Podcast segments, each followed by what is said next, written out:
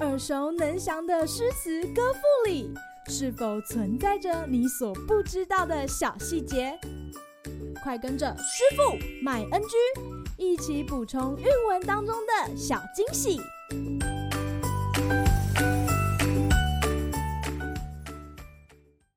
大家好，欢迎来到今天的师傅麦恩居。今天要和大家介绍白居易的《大林寺桃花》。人间四月芳菲尽，山寺桃花始盛开。长恨春归无觅处，不知转入此中来。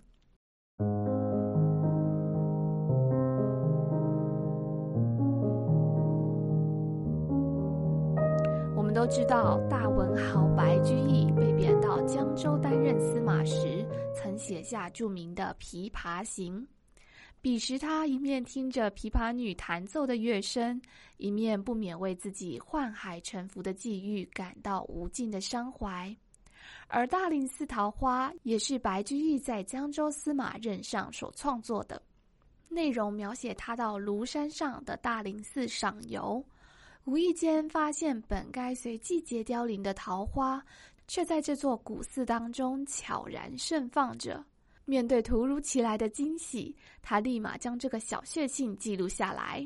虽然使用的语句平易近人，但师傅却觉得背后隐含的寓意可以令我们受用无穷。白居易贪恋春天的美好，却也常常感叹春光的易逝。由于农历四月已经进入初夏时节，所以白居易并不期待能在此次赏游中亲眼目睹百花盛放的美景。不料登个山，转个弯，一大片嫣红绽放的桃花就这么映入眼帘。他原本郁结的内心，也因为始料未及的缤纷美景，豁然开朗了起来。师傅特别喜欢。不知转入此中来的“转”字，因为它展现白居易对于春光俏皮的描写。若不是保有一份赤子之心，恐怕他也不会因为偶然发现盛开的桃花而开心到不行。就像我们有时候觉得生活中到处充满了挫折，在心灰意冷的当下，如果能稍加转念，或许我们就可以像白居易一样，有意想不到的收获哦。今日 NG 点，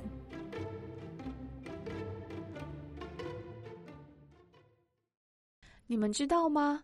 中国传统文化中，十二个月各有专属的花神及花朵，而农历三月又称桃月，这个时候的桃花开得最为美丽。相传桃花的守护女神是春秋时代的席夫人，她本来为席侯的妻室，但是因为楚文王在一场政变中灭掉席侯，又因贪图席夫人的美色而将她强娶回家。可怜的席夫人趁着文王不注意的时候，跑回去寻觅席侯，最后决意殉情而亡。她过世的时候，桃花正盛放着。百姓为感念他的坚贞，所以立寺祭拜，尊称其为桃花神。除了三月桃花之外，大家还认得哪些历史名人与花神有关呢？欢迎留言告诉师傅哦。好啦，今天的师傅买恩居就到此结束，我们下回再见喽，拜拜。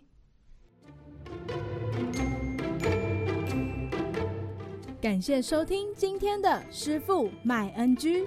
想要了解更多有关韵文的趣味知识，请记得按下订阅键，follow 我们，让你的诗词歌赋不 NG。